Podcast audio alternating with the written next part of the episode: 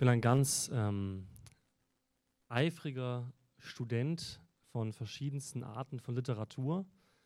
Ähm, ich habe zu Hause, habe ich äh, in meinen Bücherregalen habe ich so verschiedene Sektionen, die ich so unterteile.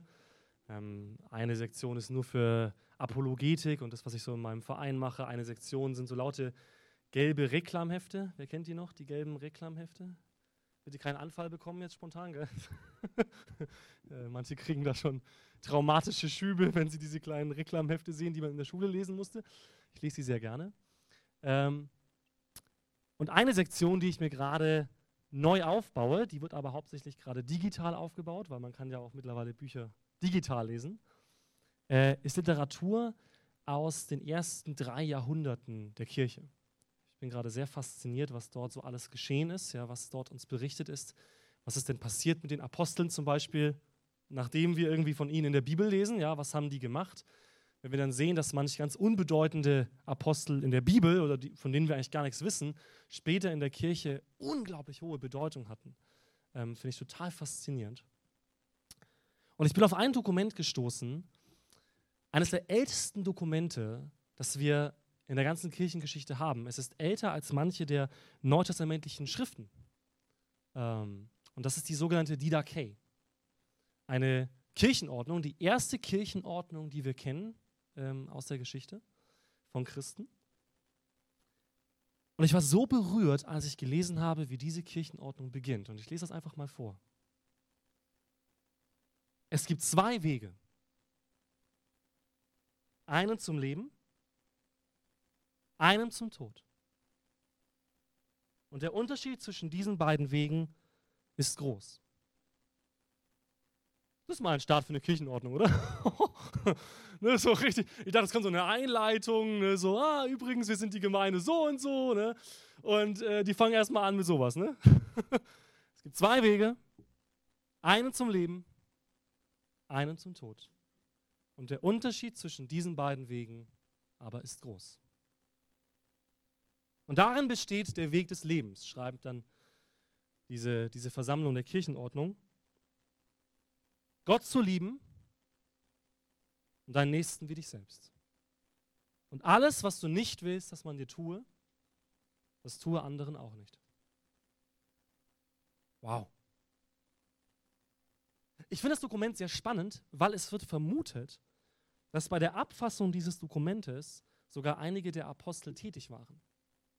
Ähm, es wird auch genannt die Lehre der zwölf Apostel. Man ist sich nicht ganz sicher, ob wirklich alle zwölf Apostel beteiligt waren an dieser Schrift. Aber es wird vermutet, dass einige dabei waren, das zu verfassen.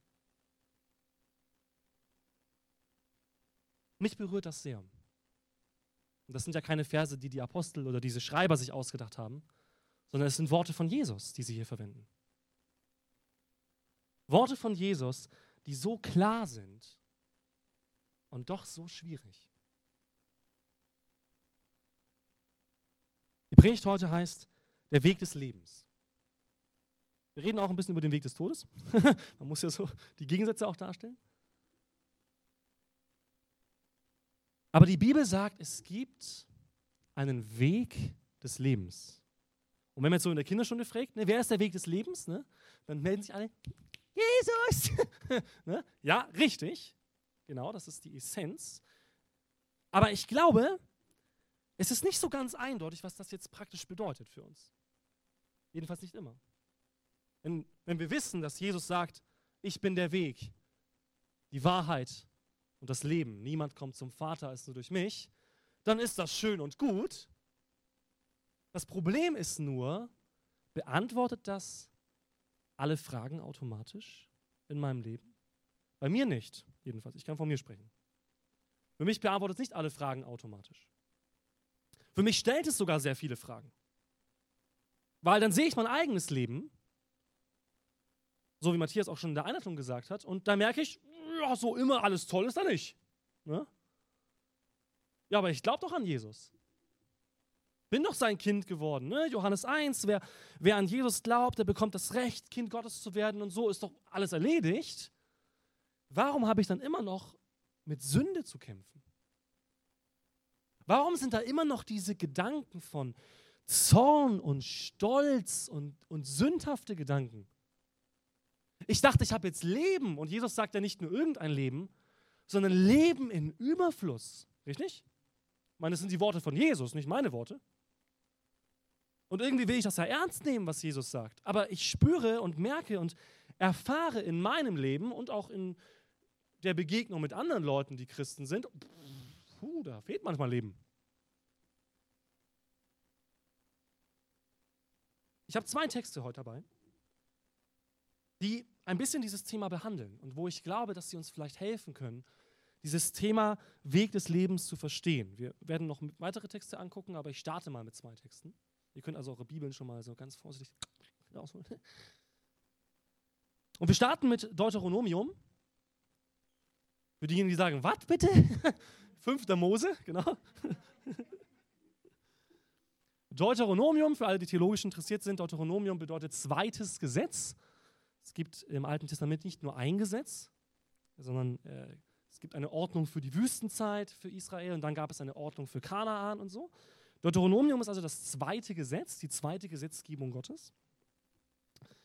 Und am Ende von Deuteronomium, Deuteronomium 30, sehen wir, dass es einen Übergang gibt. Mose war der Leiter vom Volk oder ist der Leiter vom Volk Israel. Er wurde nicht demokratisch gewählt, eher im Gegenteil, die wollten ihn eher schön demokratisch abwählen. Äh, er wurde von Gott berufen als Leiter von Israel. Aber Moses Zeit endet. Und der Nachfolger von Mose wird Josua. Und bevor Mose diese Verantwortung abgibt, am Ende von diesem Buch Deuteronomium, sehen wir, dass Mose dem Volk nochmal von seinem ganzen Herzen zuspricht, was Gott ihm gesagt hat. Das finde ich total bewegend. Ihr könnt mal diesen ganzen Text lesen. Es ist echt ähm, erschreckend auch, was Mose sagt. Das sind keine einfachen Worte. Aber er legt ihnen dar, was Gottes Gedanken, was Gottes Versprechen, aber auch, was Gottes Warnungen für das Leben dieser Menschen ist. Und wir lesen dann in Deuteronomium, 5. Mose, ähm, Kapitel 30, ab Vers 19. Ich nehme heute Himmel und Erde gegen euch zu Zeugen. Ich habe euch Leben und Tod, Segen und Fluch vorgelegt. So erwähle nun das Leben, damit du lebst. Du und dein Samen indem du, zum Glück kommt hier ein Tipp, ja, indem du den Herrn, deinen Gott, liebst, seiner Stimme gehorchst und ihm anhängst. Denn das ist dein Leben und bedeutet Verlängerung deiner Tage, die du zubringen darfst in dem Land, das der Herr deinen Vätern Abraham, Isaak und Jakob zu geben geschworen hat. Boah, das finde ich schon stark, muss ich sagen. Versetzen wir uns hinein in diese Situation. Israel hat 40 Jahre Wüstenkur gehabt. Ja?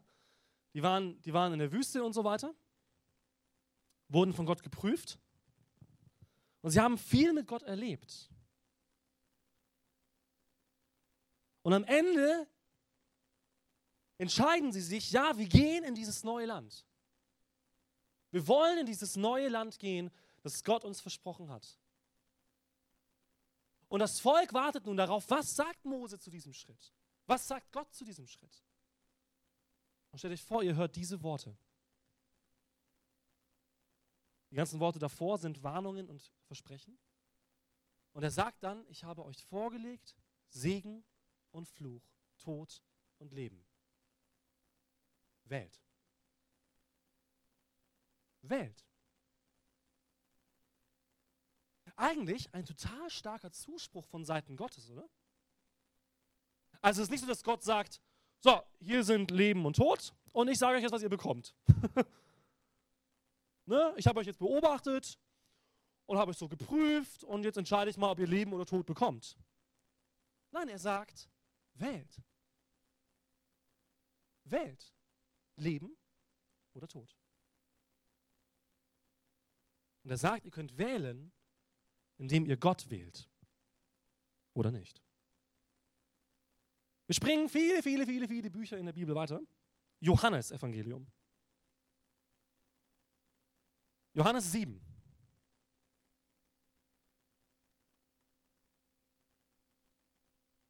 Johannes ist mein Lieblingsevangelium. Geht um die Gottheit Jesu.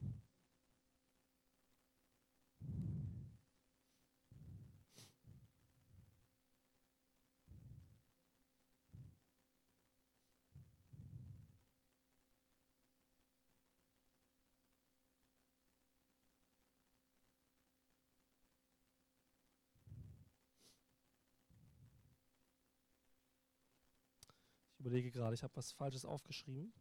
Wir gehen nicht in Johannes 7. Wir gehen in Johannes 14. Sorry. Wir gehen in Johannes 14. Ja.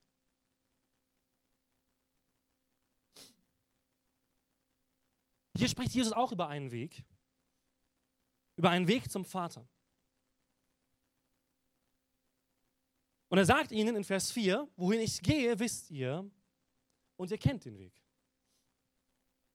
Und Thomas spricht zu ihm, Herr, wir wissen nicht, wohin du gehst. Wie können wir denn den Weg kennen? Jesus spricht zu ihm, ich bin der Weg und die Wahrheit und das Leben.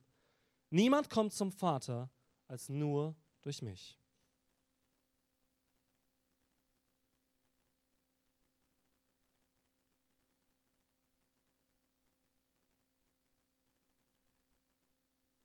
Jesus sagt, dieser Weg, den die Menschen suchen, den Weg, den die Jünger Jesu gesucht haben, diesen Weg kennt nur er. Diesen Weg kennt nur er. Und als sie ihn fragen, ja, aber wir wollen doch nur zum Vater, also kannst du uns nicht irgendwie zeigen, wie man zum Vater kommt, sagt er, wenn ihr mich erkannt hättet, Vers 7, so hättet ihr auch meinen Vater erkannt. Und von nun an erkennt ihr ihn und habt ihn gesehen. Und dann sagt Philippus zu ihm, ja, zeig uns den Vater, das reicht uns doch. Warum so kompliziert, Jesus? Zeig uns doch den Vater. Und Jesus spricht zu ihm, so lange bin ich bei euch. Du hast mich noch nicht erkannt, Philippus? Wer mich gesehen hat, der hat den Vater gesehen. Wie kannst du sagen, zeig uns den Vater? Glaubst du nicht, dass ich im Vater bin und der Vater in mir? Die Worte, die ich zu euch rede, rede ich nicht aus mir selbst. Und der Vater, der in mir wohnt, der tut die Werke. Glaubt mir, dass ich im Vater bin und der Vater in mir ist. Wenn nicht, dann glaubt mir doch wenigstens um der Werke willen.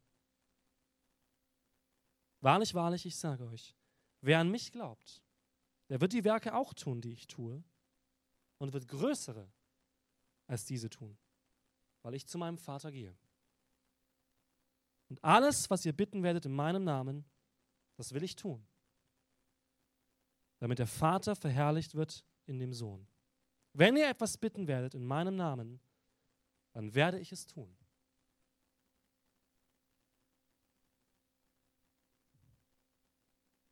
Ich sage mal, was die Spontanreaktion meiner Erfahrung nach der meisten Christen jetzt ist, wenn man das liest. Ja, das muss man theologisch einordnen. Ich meine, was ist alles? Ne? Meine, meine Gebete werden ja nicht alle erhört, also kann da ja irgendwas nicht stimmen an dem, was da, also muss man das ja irgendwie zurechtlegen. Aber was, wenn wir einfach mal, so wie wir uns in dieses Volk hineinversetzen, das Mose hört, uns hineinversetzen in die Jünger von Jesus, die einfach mal diese Worte hören? Die sich danach sehnen zu sagen, wir wollen den Weg zum Leben, wir wollen wissen, wer Gott ist. Und Jesus sagt, schaut mich an und ihr wisst es. Schaut mich an und ihr wisst es. Und wenn ihr mich bitten werdet, in meinem Namen, wenn ihr zu mir kommt, dann werde ich euch erhören. Glauben wir das? Irgendwie schon, gell? Weil klar, als Christen kann man ja nicht sagen, das glaube ich nicht, weil ich habe ja gerade nur aus der Bibel vorgelesen. Schwierig. Aber wir merken, dass da ein Konflikt ist. Und das merken wir nicht nur hier, das merken wir in allen möglichen Dingen, die die Schrift uns sagt.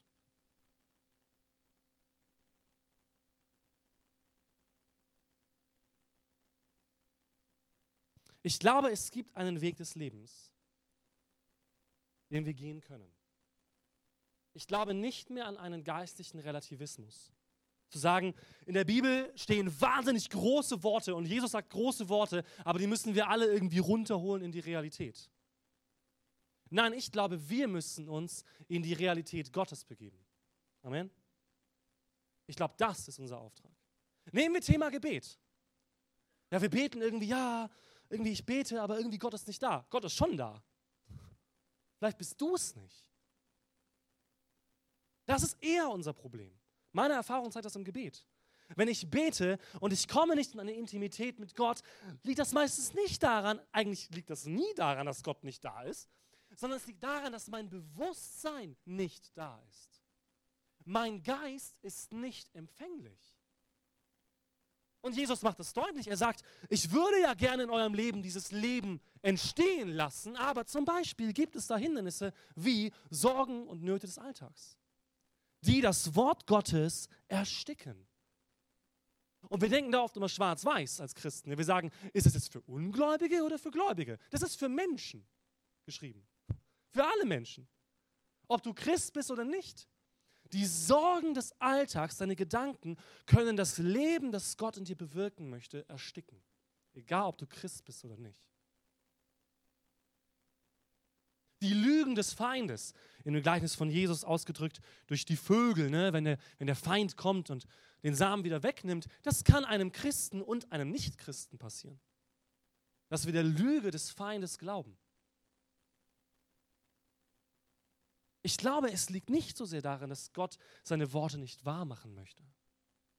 Es liegt auch nicht daran, dass wir zu schlecht sind, als dass wir es empfangen dürften. Lest den Römerbrief. Im Römerbrief steht klipp und klar, wenn Gott seinen eigenen Sohn nicht verschont hat, als wir noch Sünder waren und Feinde Gottes, wie viel mehr wird er uns jetzt mit ihm nicht alles schenken? Das ist ein Statement, oder? Also zu denken, oh, ich bin zu schlecht dafür, funktioniert nicht, weil dieses Kreuz zeigt, du bist nicht zu schlecht dafür, dass Gott seinen Sohn gegeben hat, um dich zu erlösen. Du kannst nicht tiefer fallen als dieses Kreuz. Wenn du zu diesem Kreuz kommst, wird jede Schuld vergeben. Wenn du zu diesem gekreuzigten Jesus und besonders zu dem auferstandenen Jesus kommst, bist du Kind Gottes. Kein Wenn und Aber. Epheserbrief. Ohne Werke, damit sich niemand rühme, allein durch Gnade. Allein durch Gnade ist das geschehen und wird das gültig für unser Leben. Du bist also nicht zu schlecht für Gott. Und ich sage dir auch eins, es liegt auch nicht daran, ob du irgendwie jeden Tag äh, deine Bibel gelesen hast und wenn du zwei Tage ausgelassen hast dieses Jahr, dann kriegst du es nicht mehr. Daran liegt es auch nicht. Die Frage ist es also, woran liegt das? Und es wäre jetzt schön, wenn ich so ein Rezept hätte. Gell? Das Problem ist nur, wenn ich das vollkommene Rezept hätte, dann würde ich es ja selber auch so erleben. Ne? Also ich stehe hier auch als jemand, der weiter mit diesen Dingen hadert. Aber ich glaube, es gibt Dinge, die die Schrift uns sagt, die uns auf diesen Weg des Lebens führen. Denn ich glaube, es gibt viele Christen, viele Leute, die sagen, ich lese meine Bibel, ich gehe in die Kirche, aber sie sind nicht auf dem Weg des Lebens. Jesus macht das deutlich. Er sagt, am Ende werden einige sagen, Herr, Herr, hey, ich habe so viel für dich gemacht. Ja, ich habe Jahre, Jahrzehnte in deiner Gemeinde gedient. Ich habe Dienstbereiche ge gegründet und, und so weiter. Und Jesus wird sagen, zu manchen, nicht zu allen, ich kenne dich nicht. Ich kenne dich nicht. Was total komisch ist, weil Gott ist allwissend, oder? Also, was heißt das jetzt? Er kennt mich nicht? Bin ich irgendwie aus seinem Radar rausgefallen und er hat vergessen, dass er mich geschaffen hat und ups, den gab es ja auch noch. Nee, das würde er nicht sagen. Sondern so wie Jesus in Johannes 17 sagt, darin besteht das ewige Leben, dass sie dich, den allein wahren Gott, erkennen und seinen Sohn Jesus, den du gesandt hast. Darin besteht das Leben. Das Leben besteht also offensichtlich laut Jesus, das ewige Leben, in einer Gemeinschaft mit dem Vater. Deswegen war die Frage von den Jüngern in Johannes 17, äh, in Johannes 14 sehr gut. Zeig uns den Vater. Sie haben irgendwie verstanden, da ist der Ursprung des Lebens. Bei ihm kriegen wir Leben. Und Jesus sagt, ihr habt recht. Ihr habt recht. Wenn ihr Gott kennt, kennt ihr das Leben. Aber ich bin doch da. Ihr müsst nicht mehr suchen. Und damit taten sie sich irgendwie schwer, wie wir merken. Ja? Irgendwie, ja, aber Jesus, ich meine, mit dir laufen wir jeden Tag und ich meine, hm. ja. Aber vielleicht geht es genau darum, jeden Tag zu diesem Gott zu kommen, ihn ernst zu nehmen und seine Liebe zu erfahren. Das, glaube ich, ist die Essenz des ewigen Lebens.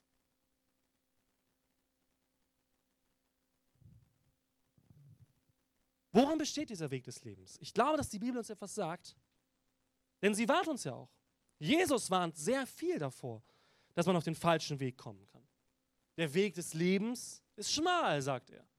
Und breit ist der Weg, der ins Verderben führt. Und auch hier denken wir oft zu dogmatisch. Wir denken da oft nur, es geht ums Kreuz. Wir denken nur, es geht um, ja, bist du gerettet oder nicht gerettet. Das glaube ich nicht, dass Jesus das hier einfach nur meint. Bist du gerettet oder nicht gerettet? Sondern ich glaube, was Jesus hier viel mehr ausdrückt mit diesem Wort ist, es gibt sehr viele Möglichkeiten, am Leben vorbeizuleben. Auch schon hier und jetzt. Deine Berufung zu verpassen, da hast du sehr viele Möglichkeiten. Sehr viele, sehr viele Alternativen, dran vorbeizuleben. Aber vielleicht ist der Weg, in deiner Berufung zu laufen, schmal. Ich glaube nicht, dass es immer nur um Ewigkeit geht, wo natürlich die Ewigkeit letzten Endes das ist, was wirklich bleibt. Aber Jesus sagt, das beginnt schon hier. Reich Gottes zum Beispiel, die Reich Gottes Theologie ist unglaublich tief und komplex. Ja? Ähm, total faszinierend, wie viel Jesus darüber gesagt hat, über das Reich Gottes. Aber eine Sache, die sehr klar ist, ist, das Reich Gottes ist nicht, wenn wir tot sind. Das Reich Gottes, die Königsherrschaft Gottes, beginnt hier. Sie beginnt nicht nur hier, sie beginnt in dir. Sie ist nicht äußerlich sichtbar. Von wem du regiert bist, ist keine Frage von irgendwelchen Flaggen, die wir irgendwie halten oder die wir auf den Kopf gesteckt bekommen von Gott, sondern es ist in dir verborgen. Bist du ein Teilhaber am Königreich Gottes oder nicht, ist eine Frage von hier und jetzt. Und die Frage, ob wir Teilhabe am Königreich Gottes haben, ist nicht nur eine Frage, ob wir an Jesus glauben. Der Bibel genügt das nicht. Jakobus zum Beispiel sagt, glaubst du an Gott? Ja. Schön für dich. Kleiner Hinweis, Dämonen tun das auch. Ja. Glauben auch an Gott. Also das ist nicht die Frage hier. Glaube ich an Gott? Der Hebräerbrief sagt, zu glauben, dass Gott existiert, ist ja die Grundvoraussetzung. Ja? Wenn du Gott gefallen willst, zwei Dinge. Erstens, musst glauben, dass er existiert. Okay. Zweitens, du musst glauben, dass er für die, die ihn suchen, ein Belohner ist. Hm. Okay. Also einfach nur davon auszugehen, es gibt Gott und ja, ich glaube, dass das passiert ist, okay. Die Römer, die am Kreuz standen, glaubten auch, dass Jesus gestorben ist. Das haben die ja gesehen, das haben die ja selbst vollbracht. Nun, sie glaubten auch teilweise, dass er auferstanden ist. das haben sie ja versucht zu vertuschen. Das steht sogar in der Bibel und dieses Gerücht hat sich bis heute durchgezogen. Äh, zum Beispiel im Islam, ja, zu sagen, ja, da haben die den halt entführt, den Leichnam, die Jünger von Jesus. Steht sogar in der Bibel drin, ne, dass das Gerücht gestreut wurde. Die wussten ganz genau, dass das nicht stimmt. Die wussten, dass da etwas passiert ist, was übernatürlich ist. Ich habe schon mit Leuten geredet, die in Voodoo-Praktiken drin sind, in Esoterik, die wissen, dass Jesus Gott ist. Das wissen die. Aber sie gehen nicht auf seinem Weg. Das ist der Unterschied. Sie folgen ihm nicht. Sie wissen, dass er die Herrschaft hat, sogar über ihre Geister. Das wissen die Leute. Ich habe mit Leuten gesprochen in Memmingen. Esoteriker, die mit Geistern Handel machen. Und die sagten mir ins Gesicht, sie wissen, dass mein Gott stärker ist als ihre Geister. Das sagten die mir. Aber der Unterschied ist nicht, dass wir das beide glauben. Der Unterschied ist, dass sie nicht diesem Gott folgen. Sie gehen nicht auf seinem Weg. Ich sage euch mal eine sehr klare Sache, wo Jesus sagt, das ist der Weg Gottes. Matthäus 22, Vers 34. Als nun die Pharisäer hörten, dass er den Sadduzäern den Mund gestopft hatte, versammelten sie sich. Matthäus 22, Abvers 34. Und einer von ihnen, ein Gesetzesgelehrter, stellte ihm eine Frage, um ihn zu versuchen, und sprach: Meister, welches ist das größte Gebot im Gesetz? Und Jesus sprach zu ihm, du sollst den Herrn, deinen Gott lieben, mit deinem ganzen Herzen, mit deiner ganzen Seele und mit deinem ganzen Denken. Das ist das erste und größte Gebot. Und das zweite ist ihm vergleichbar. Du sollst deinen Nächsten lieben wie dich selbst. An diesen zwei Geboten hängen das ganze Gesetz und die Propheten. Und diesen letzten Satz lasst euch mal bitte auf der Zunge zergehen.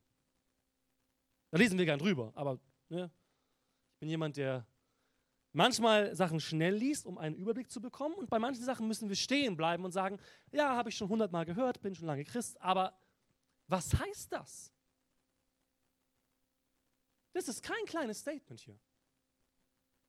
Jesus sagt, an diesen zwei Geboten, nicht, ja, das ist so die Kurzzusammenfassung, ne, so, sondern er sagt, an diesen Geboten hängen das ganze Gesetz, das ganze Gesetz ist lang, und die Propheten. Was bedeutet die gesamte Offenbarung Gottes? Das ist nämlich die gesamte Offenbarung Gottes zu diesem Standpunkt. Das Gesetz und die Propheten. So hat sich Gott offenbart in der ganzen Bibel. Und er sagt, alle Offenbarungen Gottes, die er euch so gegeben hat, hängen an diesen Geboten. Ui. Liebe Gott mit allem, was du bist. Ich freue mich so, dass Denken hier mit eingeschlossen ist. das ist für mich sehr wichtig, dass ich auch Gott mit meinem Denken lieben darf. Mit deinem ganzen Herzen, deiner ganzen Seele und deinem Denken sollst du Gott lieben. Und das Zweite, welches ihm gleichgestellt ist, liebe deinen Nächsten wie dich selbst. Es gibt ein ganzes Buch in der Bibel darüber, wie die Verbindung zwischen diesen beiden Geboten aussieht. Weiß jemand welches? Das ist Fieske mitten in der Predigt eine Quizfrage. Weiß jemand welches Buch ganz besonders den Zusammenhang dieser beiden Gebote behandelt? Zum ersten, zum zweiten, zum dritten. Erster Johannesbrief. Der erste Johannesbrief behandelt ganz intensiv diesen Zusammenhang, wo er sagt, wenn du sagst, du liebst Gott, aber liebst nicht deinen Bruder, bist du ein Lügner. Wenn du sagst, du liebst Gott, aber folgst ihm nicht, bist du auch ein Lügner. Ne? Also er spricht ganz viel darüber, wie hängen diese Gebote zusammen. Sie sind nicht zu trennen. Das macht der erste Johannesbrief deutlich. Du kannst es nicht trennen. Du kannst nicht sagen, ja, ich liebe Gott, aber alle anderen Menschen halten mich für einen Idioten. Das ist interessant, ich habe vor kurzem, ähm, auch wegen der Diakonenberufung, äh, mit meinem Schwager gesprochen. Ähm, er wurde ja zum, zum Diakon jetzt ernannt, Johannes Rauch. Ähm, und habe mit ihm so 1. Timotheus 3 gelesen. Und sehr interessant, zum Beispiel bei Ältesten steht dran, eine Voraussetzung, die, die höchst interessant ist, sie müssen nicht nur irgendwie geistliche Eigenschaften haben, sie müssen einen guten Ruf haben bei denen, die draußen sind. Das finde ich sehr interessant. Also quasi nicht nur, hey, mach deinen Job richtig, sondern auch in deiner Gesellschaft, in der du lebst, halten die Menschen dich da für einen, welches Wort nehme ich jetzt? Einen unfreundlichen Menschen. ja? Äh, oder nicht? Oder hast du einen guten Ruf bei den Menschen?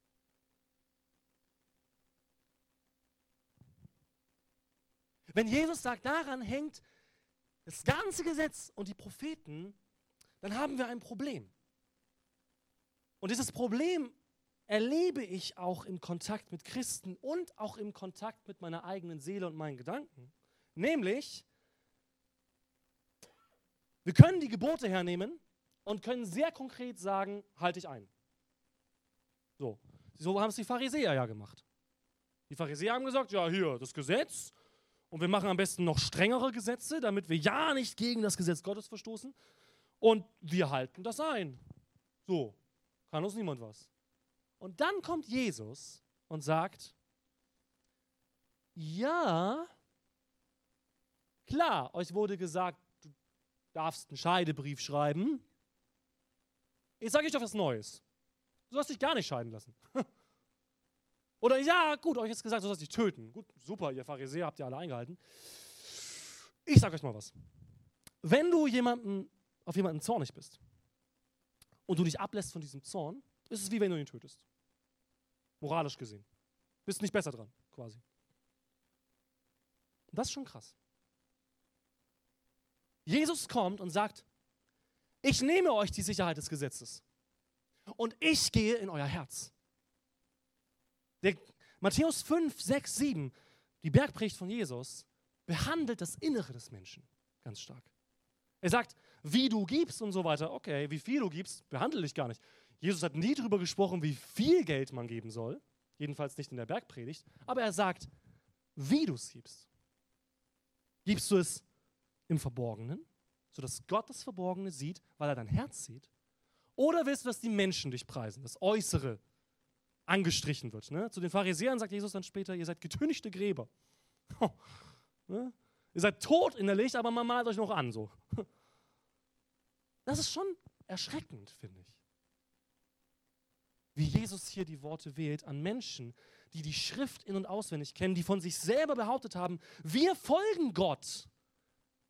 Wenn wir in Deuteronomium gehen, ne, dieses Leben und Tod, die Pharisäer hätten alle gesagt, wir haben das Leben gewählt, weil wir gehorchen dem Gesetz.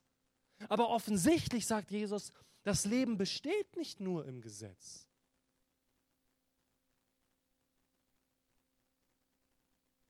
Sondern das Leben besteht zum Beispiel in der Liebe. Ich bin zutiefst davon überzeugt, und das ist auch etwas, was mit meiner Biografie sehr stark zusammenhängt. Denn Liebe ist für mich ein schwieriger Begriff. Auch aus meiner Vergangenheit, schon von Kindheit an, kindespsychologische Sachen und so.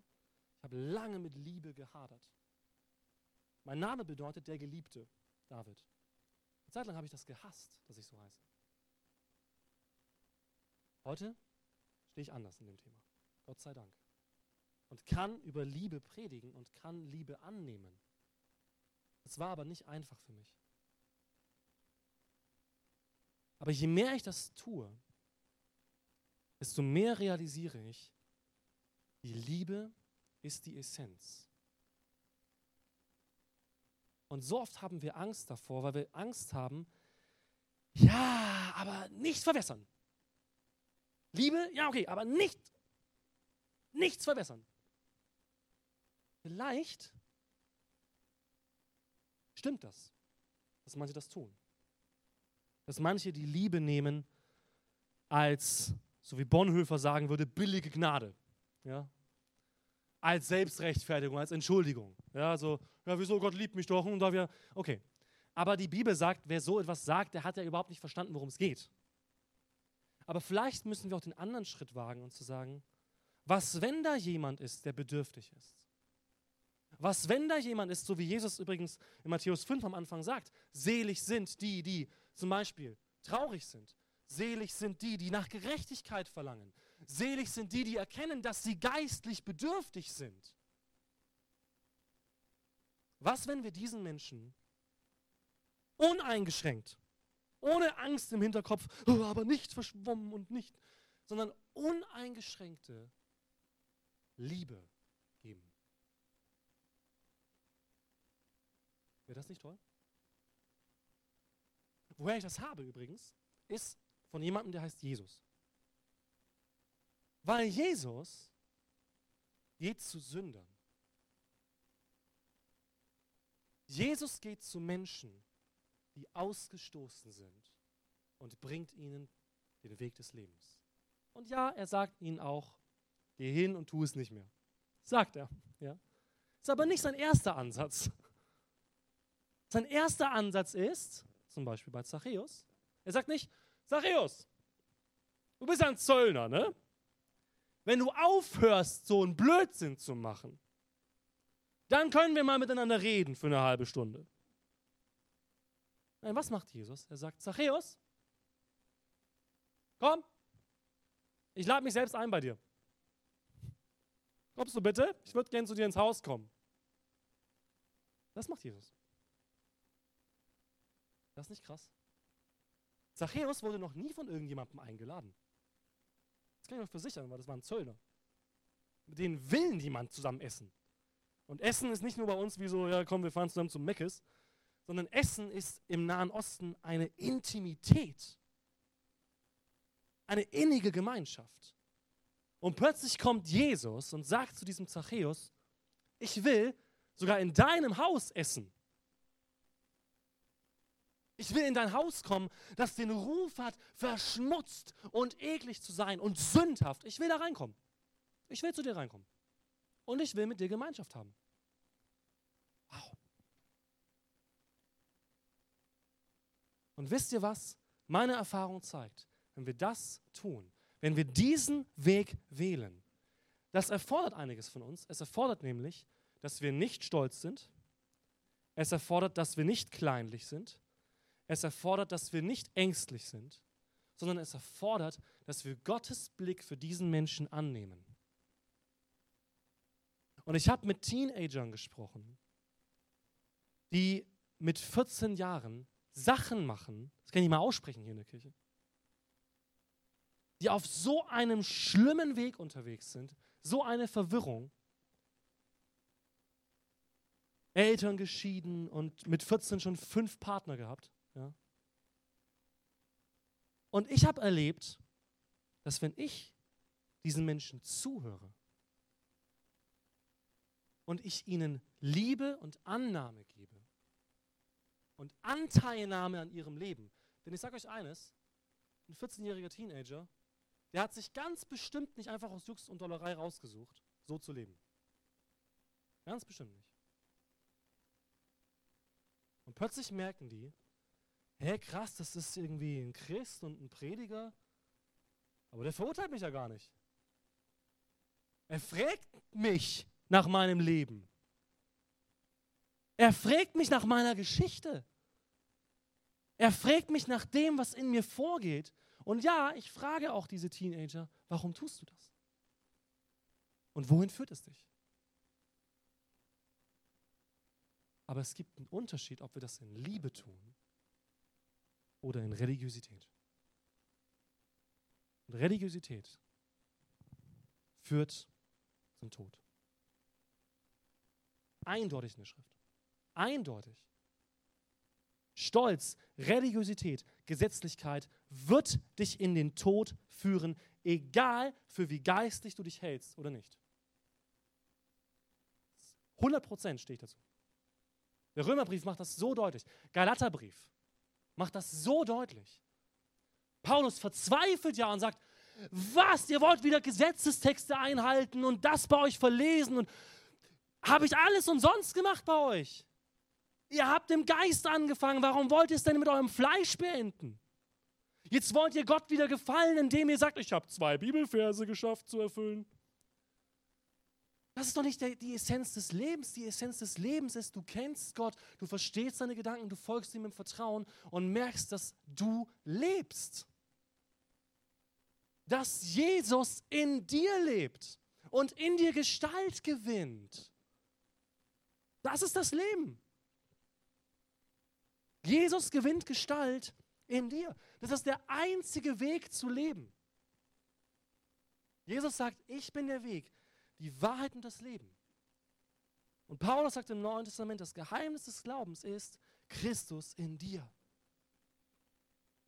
Jesus muss in dir leben, muss in dir Gestalt gewinnen. Sonst lebst du nicht. Sonst wirst du versuchen, ein Leben zu simulieren, einen, einen guten Anstrich zu haben. Ich will weg von so einem Anstrich, Leute. Lieber Leute wissen von meinen Fehlern und meinem Versagen.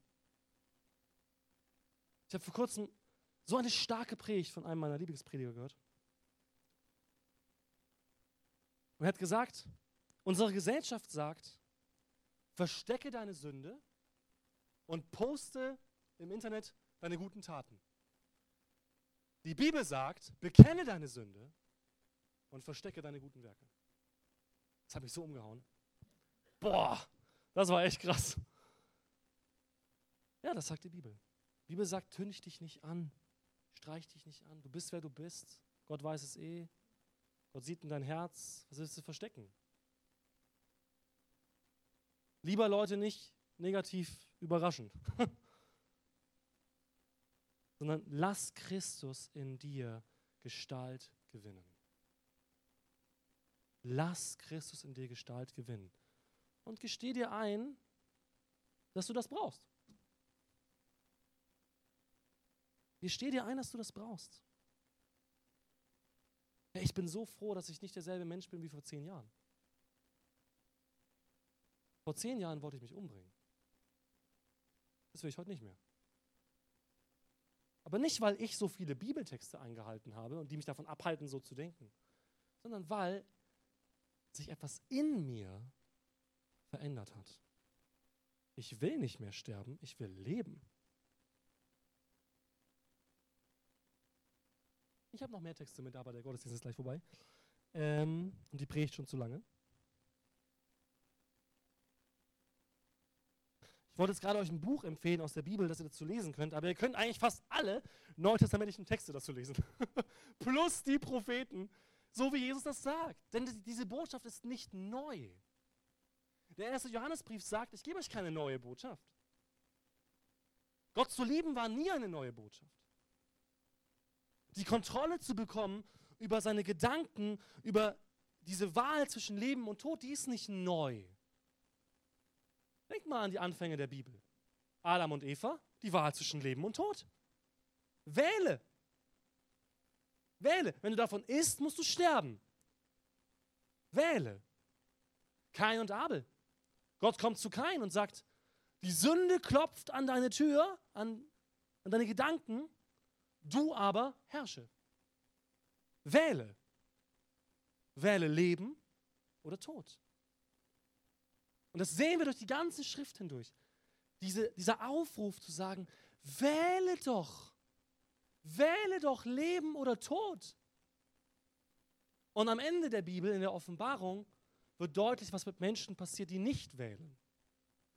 Offenbarung 3, viele von euch kennen das. Die Laodicea-Gemeinde. Ja. Diese Gemeinde hat nicht gewählt. Und Gott sagt, ihr seid lauwarm. Ihr entscheidet euch weder für das Leben, wirklich zu sagen, hey, ich nehme die Worte Jesu ernst, ich demütige mich vor Gott und den Menschen, ich beuge mich, ich bin lieber der Niedrigste unter den Menschen, aber dafür bin ich aufrichtig und rein und mit reinem Gewissen vom Thron Gottes, als dass ich irgendjemand bin. Er sagt, das habt ihr nicht gewählt, aber ihr wählt auch nicht, euch von Gott abzuwenden. Ihr sagt immer, ja, wir gehören zu Gott und klar, wir sind seine Kinder und so.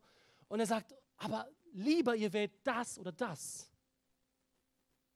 Aber dieses Zwischending, zu denken, boah, alles super und eigentlich ist gar nichts super, das ist das Schlimmste.